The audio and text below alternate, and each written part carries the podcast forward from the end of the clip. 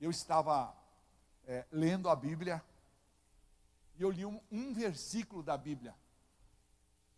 E eu então comecei a procurar na Bíblia sobre aquele versículo. E Deus me deu três ministrações. E eu vou fazer as três nos próximos três cultos de ceia, nesse domingo, no mês de abril e no mês de maio. Foi incrível o que Deus fez comigo. Deus tem feito umas coisas incríveis mesmo. É João capítulo 1, versículo 20, é incrível. Versículo 29. Evangelho de João, capítulo 1. Oi? Ah, não, não, é verdade. Sim, você abriu o capítulo 1. Só que eu, lá no versículo 29. Lá no versículo 29. Você pode imaginar? Alguns dizem que João Batista, olha para mim aqui. Alguns dizem que João Batista tinha perdido os pais dele, por isso ele foi para o deserto. Ele era de uma família sacerdotal. E ele foi para o deserto. Né, isso eu escutei ontem, eu, essa história aí. Que talvez tenha sido isso. Mas eu fico imaginando aquela cena, porque a gente teve o privilégio de conhecer lá o Jordão. Então eu fico imaginando aquela cena, João Batista vestido de pele de, de camelo, né? Comendo gafanhotos e mel silvestre batizando as pessoas e dizendo: arrependei-vos, dizendo para as pessoas: é chegado o tempo do reino, conversando com as pessoas e de repente ele levanta os olhos de onde ele está, batizando alguém, ele olha e diz, aproximando-se alguém, ele diz no versículo: Vejam, é o Cordeiro de Deus que tira o pecado do mundo. Você pode dizer isso comigo? Diga assim: vejam, é o Cordeiro de Deus que tira o pecado do mundo. Então eu fiquei perguntando, eu falei, meu Deus, que verdade absoluta essa. Essa não é uma, uma, uma, uma verdade é, que corre é, por fora da curva, né? Porque às vezes a gente vê algumas coisinhas assim que é por fora da curva, mas essa é uma verdade absoluta do Evangelho. Jesus, o Cordeiro de Deus, que tira o pecado do mundo, é por mim, é por Ele, perdão, que eu e você viemos essa noite celebrar a Santa Ceia. Aliás, precisa trazer um copinho para mim, porque pegaram meu copinho daqui, tá? Então, muito bem. Esta é uma verdade absoluta da fé cristã. Esta não é uma verdade secundária da nossa fé. Esta é uma verdade essencial e central das Escrituras. Você entende isso? Essa é uma verdade central das escrituras. As escrituras, elas giram todas em torno desta verdade que João disse: Eis o Cordeiro de Deus que tira o pecado do mundo. Repita de novo comigo: Eis o Cordeiro de Deus que tira o pecado do mundo. O Evangelho de João, mais do que os outros evangelhos, ele apresenta Jesus, e então eu comecei a pesquisar ali. João apresenta Jesus de formas diferentes. Ali ele estava é, mostrando aquele que haveria de tirar o pecado, ou seja, o nosso remidor. Mas João, agora João evangelista, não mais João Batista, ele classifica Jesus no evangelho dele como Jesus se autoafirmando. E ele de repente fala: Eu sou o pão da vida, eu sou a luz do mundo, eu sou a porta, eu sou o bom pastor, eu sou a ressurreição e a vida, eu sou o caminho, a verdade e a vida, eu sou a videira verdadeira, aquele que ficar linkado comigo, ligado comigo, este dará bons frutos, este não terá dificuldades. Tá bom, João Batista falou tudo isso. Desculpe. Evangelista João falou tudo isso. Mas João Batista agora está dizendo, quando vê Jesus, eis o Cordeiro de Deus que tira o pecado do mundo. João, e aqui eu me refiro ao Batista, João Batista, o profeta, né? Ele era de uma família sacerdotal, de, mas ele decidiu ir para o lado da profecia. Então, o João Batista, o profeta, proclamando a confissão, o arrependimento, batizava todo mundo. E Mateus descreve isso no capítulo 3, versículos 5 e 6. Ele diz assim: A ele vinha gente de Jerusalém, possivelmente uns 45 quilômetros longe. É, não tem problema, eles iam de helicóptero naquela época, né? eles iam de jatinho. Não, eles desciam a montanha, e é uma montanha, meus irmãos. Eles desciam para passar por Jericó e chegar no Rio Jordão. Aí ele vinha gente de Jerusalém, de toda a Judéia e de toda a região ao redor do Jordão. E o que faziam aquelas pessoas? Confessando os seus pecados, eram batizados por ele. E então, quando João Batista vê se aproximar aquela pessoa, ele olha e fala: Eis o Cordeiro de Deus que tira o pecado do mundo. A Bíblia, por que ele não falou que vai tirar o pecado do mundo?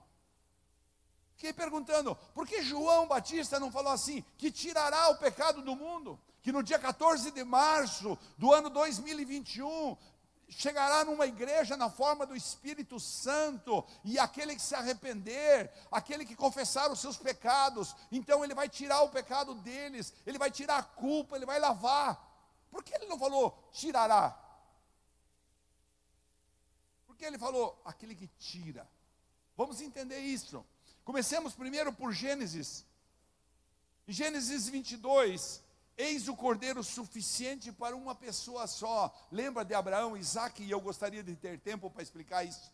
Mas você sabe, essa história está descrita em Gênesis 22, quando Abraão leva seu filho ao Monte Moriá, e então ele, o cordeiro, simbolizando Jesus, estava ali pronto para ressuscitar, para levantar dali aquele menino que já estava amarrado e iria ser queimado como sacrifício vivo do papai. Você vai para Êxodo capítulo 12, ele é suficiente para uma família inteira. Você vai para Isaías 53, ele é suficiente para uma nação inteira. Mas aqui em João capítulo 1, versículo 29, ele é suficiente para o mundo inteiro. Está conseguindo entender isso? Ele é suficiente para o mundo inteiro. E no encerrar a Bíblia, no último livro da Bíblia, Apocalipse, ele é o cordeiro e o leão. Como um cordeiro simples, mansinho, pode ser o leão. Ele é apresentado e todos dirão eternamente: Ele é digno de toda a honra e toda a glória. Você pode levantar a tua mão direita e dizer: Ele é o leão, Ele é o cordeiro, Ele é digno de toda honra, de todo poder e de toda glória. Aplauda Ele então, irmão, aplauda Ele, é Ele, é Ele o nosso remidor, o nosso Salvador. O Cordeiro que venceu a morte, ressuscitou e está vivo, e está no trono, e tem o livro da vitória em suas mãos. O leão da tribo de Judá venceu a morte remiu seus escolhidos e reina e reinará para sempre. Todo o universo, todo o cosmos o, o adoram. Quantos milhões de anos-luz? Para enviarmos um satélite para Marte, levou quantos anos? Sete anos? Seis anos? Para chegar lá? Quantos milhões de anos-luz distanciam que esse Criador fez, e assim mesmo, com essa imensidão toda, ele tem uma facilidade muito grande de contar os meus fios de cabelo, porque tem muito pouco, mas tem alguns aqui que ele deve deparar horas contando o fio de cabelo aí. Mas ele conhece os fios de cabelo de cada um de nós. Ele sabe os nossos pensamentos, ele sabe as nossas intenções, ele conhece os nossos corações. Ele sabe de todas as coisas. Apocalipse 5:12 diz assim, ó, e cantavam em alta voz, 5:12, cantavam em alta voz: Digno é o Cordeiro que foi morto de receber poder, riqueza, sabedoria, força, honra, glória e louvor. Depois diz João, eu ouvi todas as criaturas existentes no céu, na terra, debaixo da terra, no mar e tudo que neles há, que diziam: Aquele que está sentado no trono e ao Cordeiro, sejam o louvor, a honra, a glória e o poder para todo o sempre. Você pode aplaudir Jesus por isso? Aquele que está sentado no trono ao Cordeiro, sejam o louvor, a honra, a glória, o poder para todos sempre. E então Deus me deu três verdades desse, desse versículo. A primeira delas é sobre a identidade do Cordeiro. Quem é esse Cordeiro? Nós vamos falar um pouquinho rapidamente hoje. A segunda nós vamos falar no mês que vem, na ceia seguinte, é a necessidade que nós temos do Cordeiro. E a terceira é a missão do Cordeiro. Qual foi a missão dele? Lá em maio nós vamos falar. Mas você que vai participar dessas três ceias vai entender bem isso. Hoje então nós vamos falar sobre a identidade do Cordeiro. João está apontando para Jesus. Eu fico imaginando.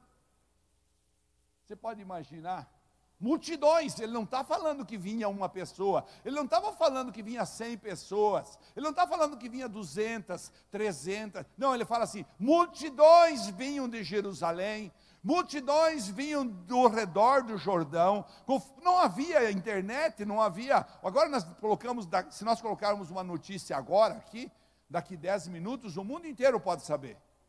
Essa é a velocidade da comunicação hoje, mas naquele tempo não era assim era de boca a boca. A pessoa ia lá, se arrependia, falava. Imagina aqueles que estavam lá no dia que Jesus foi batizado e que ouviu-se aquela voz: Este é o meu filho amado em quem eu me comprazo. Ou seja, fique tranquilo, esse é meu filho amado. O cordeiro em si implica em ser manso e humilde. E este é o caráter de Cristo. O que, que ele fala em Mateus 11, vocês que estão sobrecarregados, cansados, Mateus 11, 28.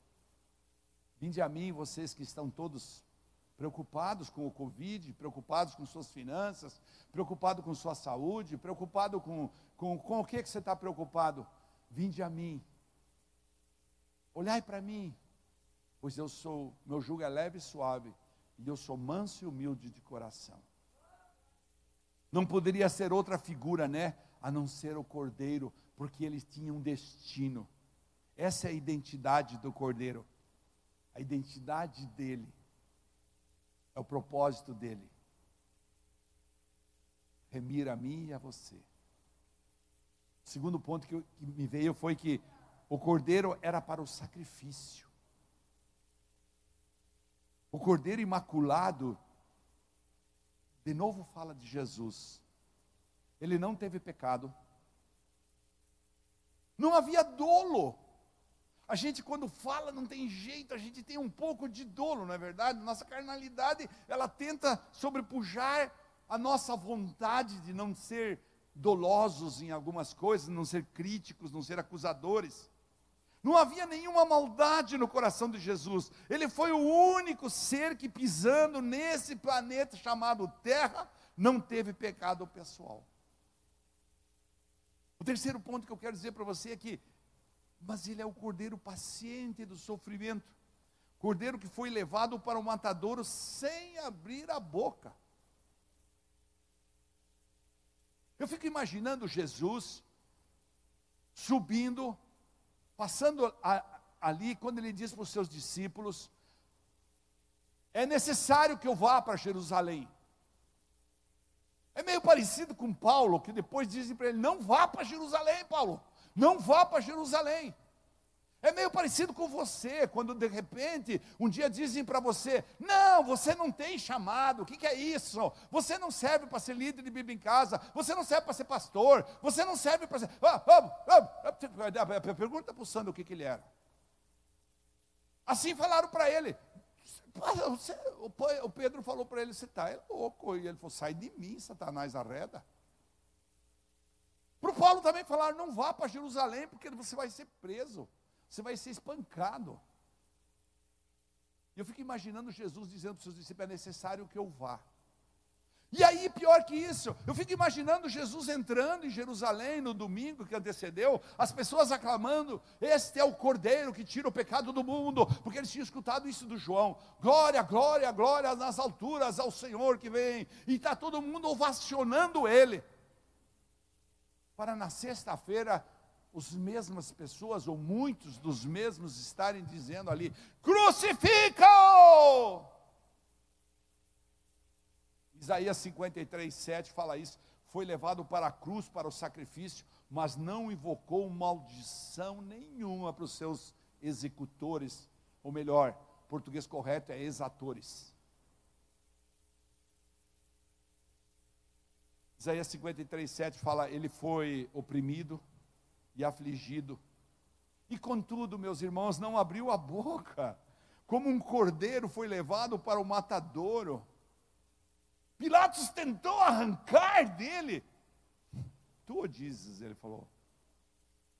E como uma ovelha que diante dos seus tosqueadores fica completamente calada, como uma ovelha diante de uma faca muito afiada, pendurada pelas pernas, e eu já vivi isso muito, porque tínhamos fazenda, carneávamos muitas ovelhas, não dá um pio, como um cordeiro passa a faca no pescoço, acabou.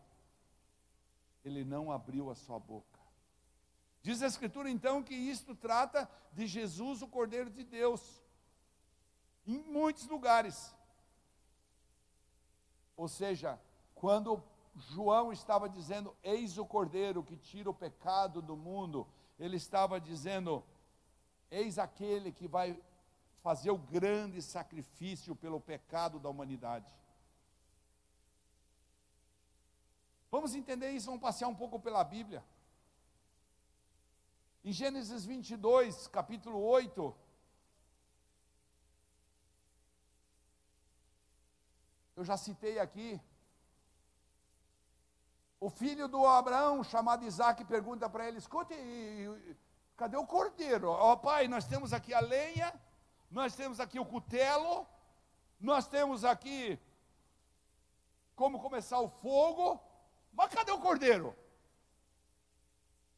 E Abraão responde no versículo 8 do Gênesis 22: Deus mesmo há de prover o cordeiro para o holocausto, meu filho. E os dois continuam a caminhar juntos e vão. Eles chegam lá naquele alto. E lá na frente, um anjo chega para o Abraão, lá no capítulo 11 ainda, eis-me aqui, respondeu Abraão, quem está falando? Quem está falando? Quem está falando? Parece o anjo. E hoje disse para ele: não toque no rapaz, não toque nele, não lhe faça nada. Agora eu sei que você teme a Deus, porque não me negou seu filho, seu único filho. E Abraão então ergue os olhos, e o que, que ele vê? O cordeiro. Ele vê um carneiro preso pelos chifres num arbusto, foi lá pegá-lo e o sacrificou como holocausto, em lugar do seu filho, como uma simbologia de que Jesus seria sacrificado no meu lugar, no teu lugar, no nosso lugar, para pagar os nossos pecados, para que nós, diante do nosso arrependimento, pudéssemos sim ser remidos e termos a salvação eterna. Amém? Aplauda o Senhor Jesus por isso. Jesus, Jesus é esse cordeiro substituto. Esta cena no Monte Moriá, de Abraão com Isaac, apontava para onde? Para o Calvário.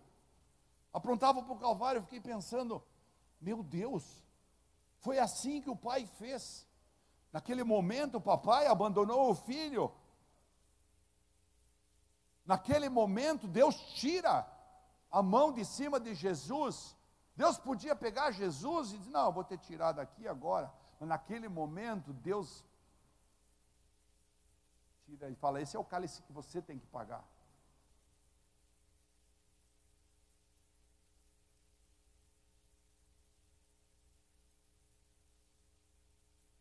Jesus, em Êxodo, se você tiver lembrado, vamos pensar um pouquinho. Em Êxodo capítulo 12.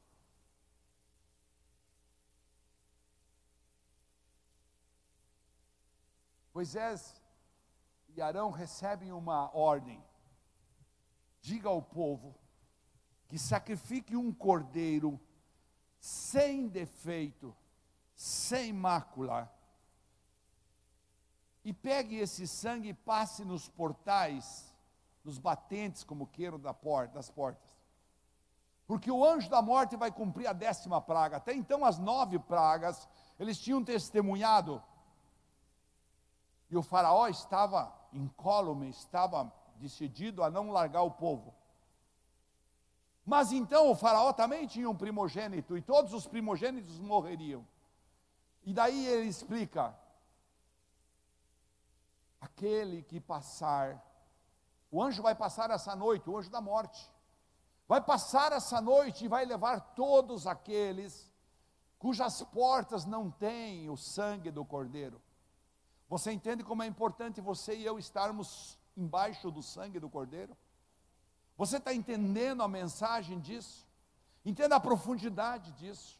Naquele momento, o cordeiro, naquele momento, o cordeiro foi sacrificado, as famílias receberam uma ordem que precisava consumir aquele cordeiro até o outro dia, e, e, e, passar o sangue nas portas, de tal maneira que o que deveria acontecer seria tremendo.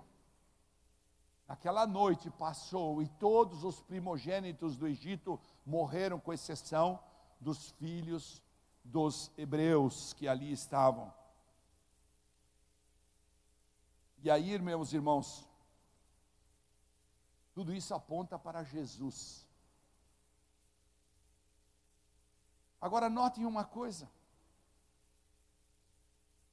Notem vocês que o primogênito de Israel, do povo hebreu, os primogênitos, eles não foram poupados da morte porque eram melhores que os primogênitos dos egípcios. Entenda isso. Não é porque eles eram mais virtuosos, não é porque eles eram mais santos. A diferença entre os que morreram naquela noite e os que foram poupados não tinha nada a ver com virtude. Assim é na nossa vida, preste atenção. A nossa salvação não tem nada a ver com virtude, tem a ver com a graça. Naquela noite não tinha nada a ver com virtudes pessoais ou com obras pessoais que trabalhavam ou não trabalhavam na igreja, que trabalhavam ou não trabalhavam, que dizimavam ou não dizimavam, que dava dinheiro ou não dava dinheiro, que fazia ou não fazia, que criticavam ou não criticavam, não tinha nada disso. Naquela noite, irmãos, Sim, tinha exclusivamente estar debaixo do sangue. Você consegue entender isso? Exclusivamente estar debaixo da graça exclusivamente estar debaixo do sangue. Você pintou os, os, umbrais da sua porta. Muitas vezes, quando eu visito uma casa, quando eu falo para um irmão, ore por tua casa, eu falo, simbolize isso profeticamente e diga: na minha casa o Cordeiro de Deus é quem manda, aqui está o sangue do Cordeiro, eu me submeto a Jesus, aqui quem manda é Jesus, Jesus é o Senhor da minha vida, Jesus é o Senhor da minha família, Jesus é o Senhor da minha casa, por isso você não pode entrar aqui, Satanás, anjo da morte, você não pode entrar aqui, porque eu estou embaixo do sangue do Cordeiro. Então ali já simbolizava, isso apontava para Jesus, isso aponta para Jesus. Não há outro meio para você ser salvo a não ser pelo sangue de Jesus. Escute, repita isso comigo para que fique muito claro. Diga assim: não há outro meio para mim ser salvo a não ser pelo sangue de Jesus. Escuta, irmão, não importa quem você é, não importa a família de onde você vem, não importa a sua posição social, eu escrevi aqui, não importa a sua profissão, que profissão você exerce, não, não importa a sua posição econômica, não importa nem os seus predicados morais, nem mesmo as suas obras meritórias, não existe meritocracia na salvação. A única diferença entre os que perecem e os que não perecem entre os que estão salvos, os que estarão eternamente perdidos no inferno, é se você está debaixo do sangue do Cordeiro, do sangue do nosso Senhor Jesus Cristo.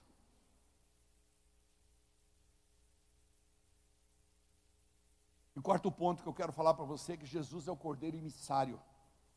Porque além de pagar o meu e o teu pecado, o emissário significa ele leva alguma coisa. O emissário não é aquele que leva alguma coisa?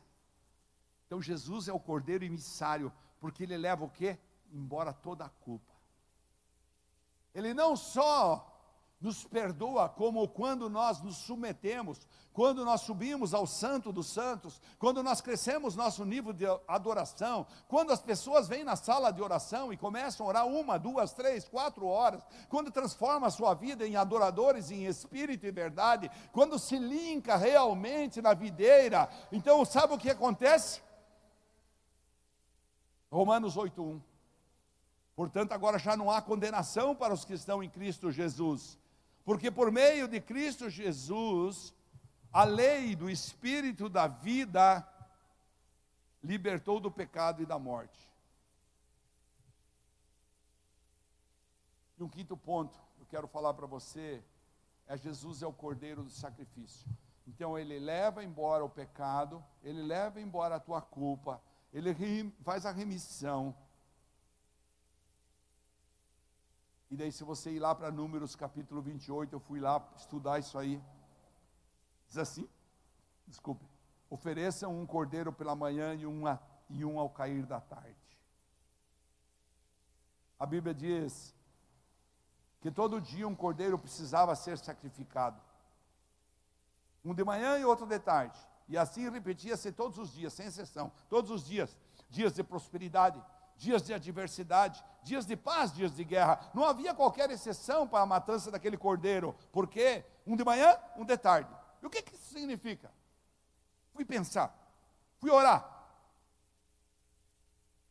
Significa que Jesus Cristo é o Cordeiro de Deus que trata com o seu pecado todo dia, todo dia, todo dia, todo dia, todo dia Jesus trata com o seu pecado. Ontem você pecou, e confessou a Deus o seu pecado, e Ele perdoou, e Ele limpou, e Ele lavou, porque você se arrependeu.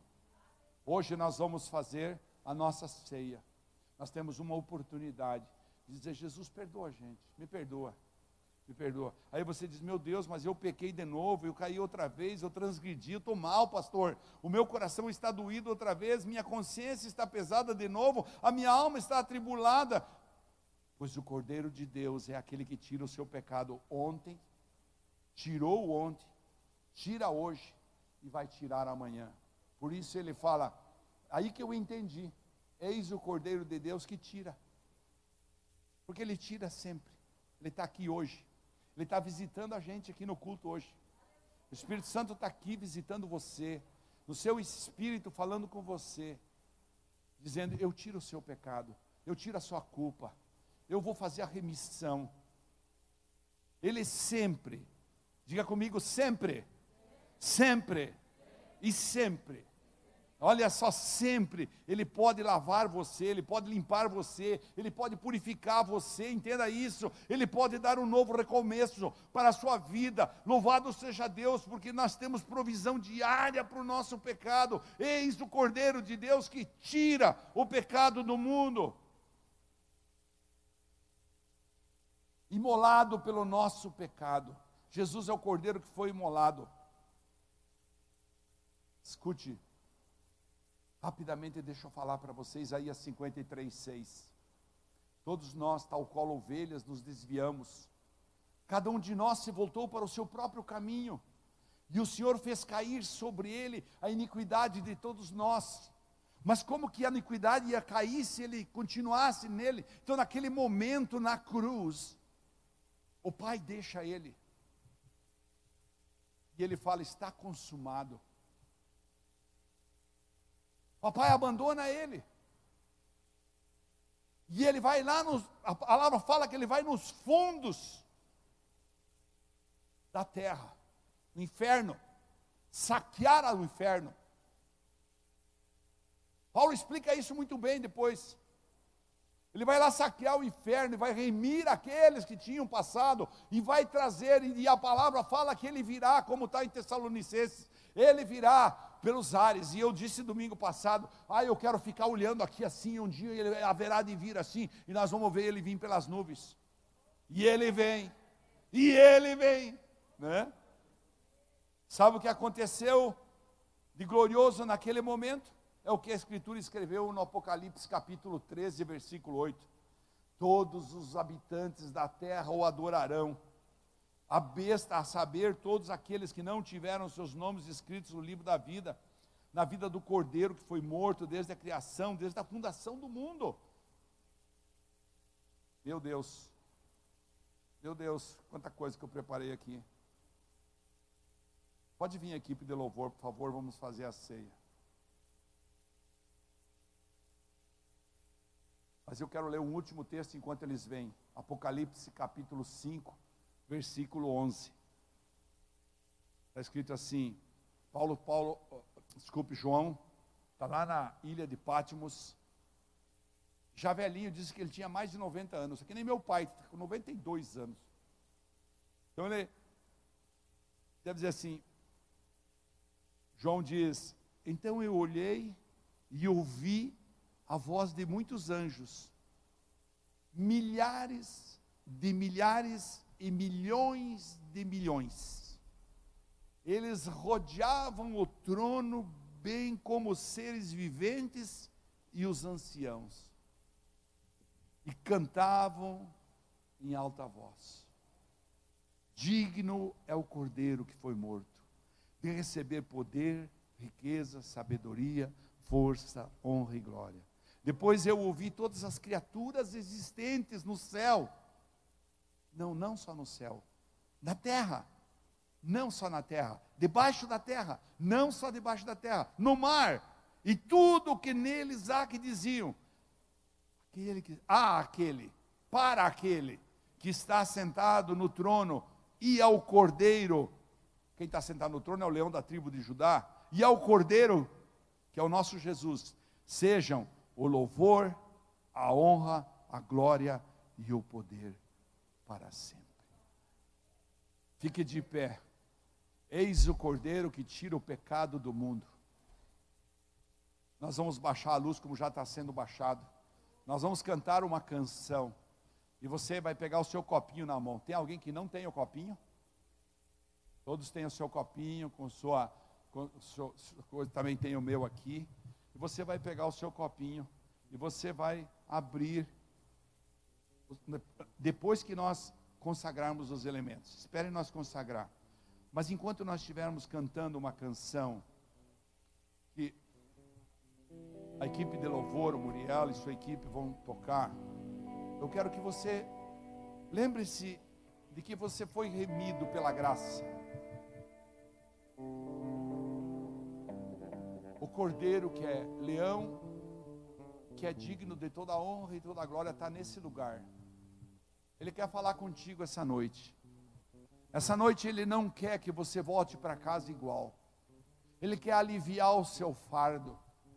Ele quer que você se coloque embaixo do sangue do cordeiro. Ele quer que você marque os umbrais, e aqui eu estou falando do ponto de vista espiritual, profeticamente, os umbrais das suas portas da vida, das suas decisões, das suas escolhas, as portas que te levaram às vezes para lugares que você não gostaria de ter ido, portas de pecado, e que essa noite você quer voltar, você quer passar o sangue do Cordeiro sobre tuas portas, sobre tua cabeça, sobre tua vida. Você quer se submeter a Jesus, como a pastora falou logo no começo do culto dava a impressão que a gente tinha combinado. Ele ele está aqui nesse lugar, ele está dizendo: Vem, filho meu, vem, eu morri na cruz por você, eu paguei o teu pecado. Nós nos arrependemos essa noite, Senhor. Nós nos arrependemos. Nós nos arrependemos.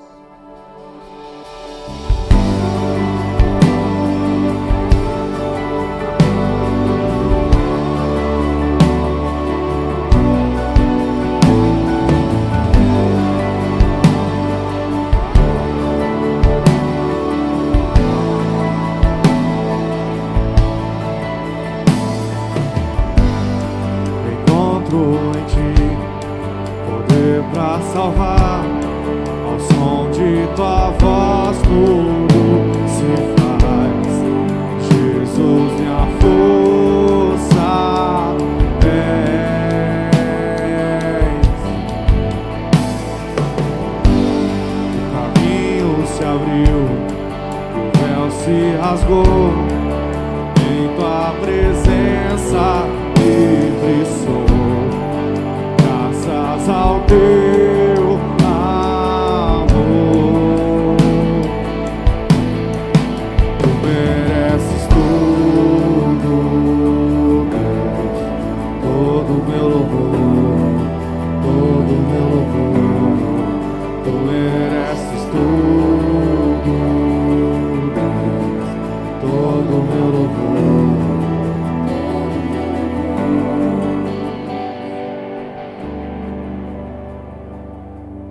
fé e esperança estão em Jesus. Nossa fé e esperança estão em Deus. Você e eu não somos salvos porque Jesus ensina, mas somos salvos pela Sua morte. É a morte do Cordeiro de Deus que traz para nós a remissão, a redenção e a vida eterna. Pai, nós consagramos essa noite esses elementos que estão em nossas mãos esse pedacinho de pão inodor, sem sabor, e esse pouco de suco, que representam o teu corpo, representam, é uma representatividade profética do teu sangue.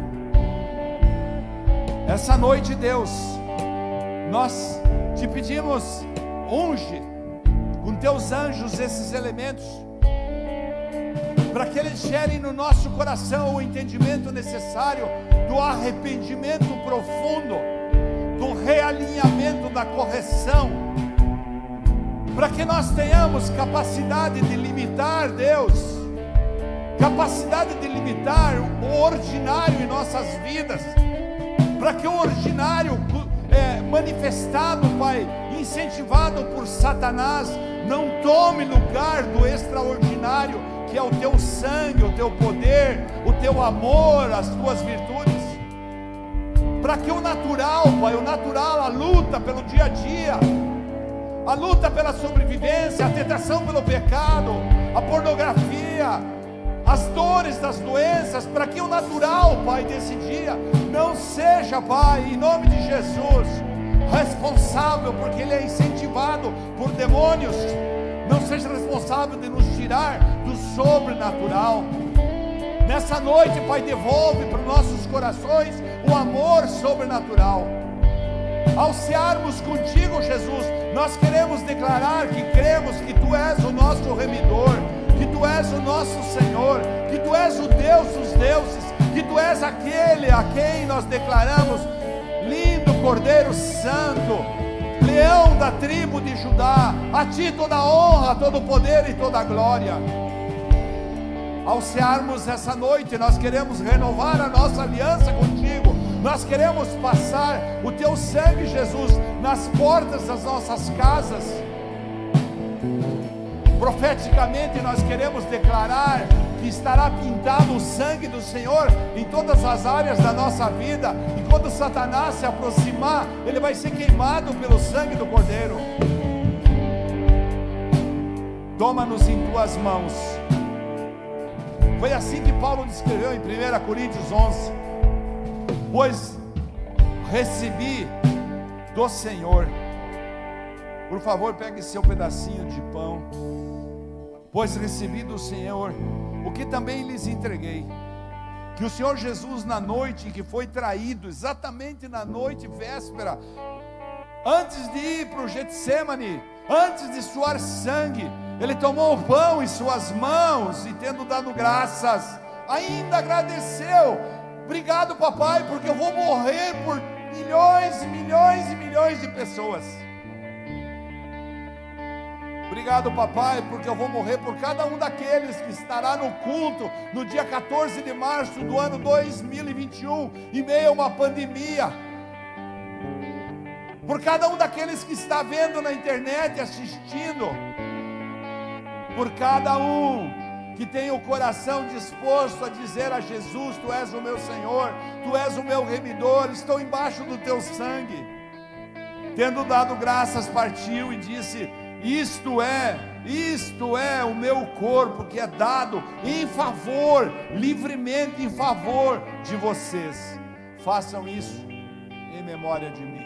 Vamos comer do pão.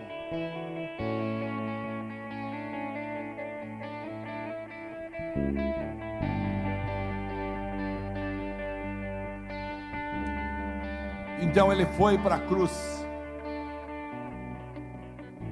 Naquele momento, depois de ter sido julgado, passado a noite inteira, mandado de um lado para outro, não havia o que acusá-lo. Ele é santo, ele é puro, ele é justo. Mas a religião queria exterminá-lo. Caifás, genro de Anás, estava perdendo a moral e precisava conquistar a moral naquele lugar. E então decide pegar o Cordeiro Santo, enviar para Pilatos. Pilatos devolve, lava as mãos naquela noite, depois de ter apanhado violentamente dos soldados, ter sido chicoteado, cuspido, colocado uma coroa de espinhos, carregado sua própria cruz. Depois de ter sido pregado na cruz, ele é perfurado do lado e o seu sangue verte o sangue da remissão.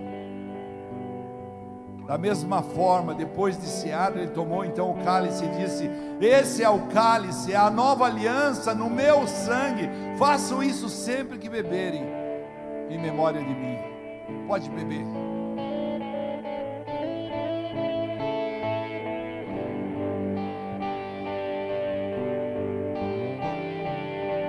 Coloque sua máscara novamente. Nós te adoramos essa noite.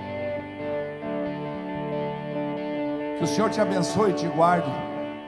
O Senhor te proteja e te leve para casa. Embaixo das asas dele. O Senhor te dê um mês espetacular. Que o Senhor cuide de você e que você se cuide nessa pandemia. Seja esperto, se cuide.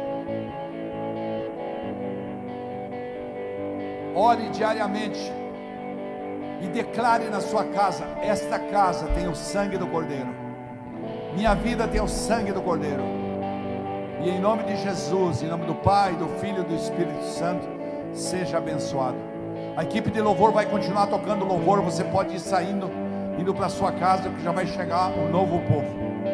Muito obrigado, Deus abençoe você. Até domingo. Se você vem amanhã à noite, venha.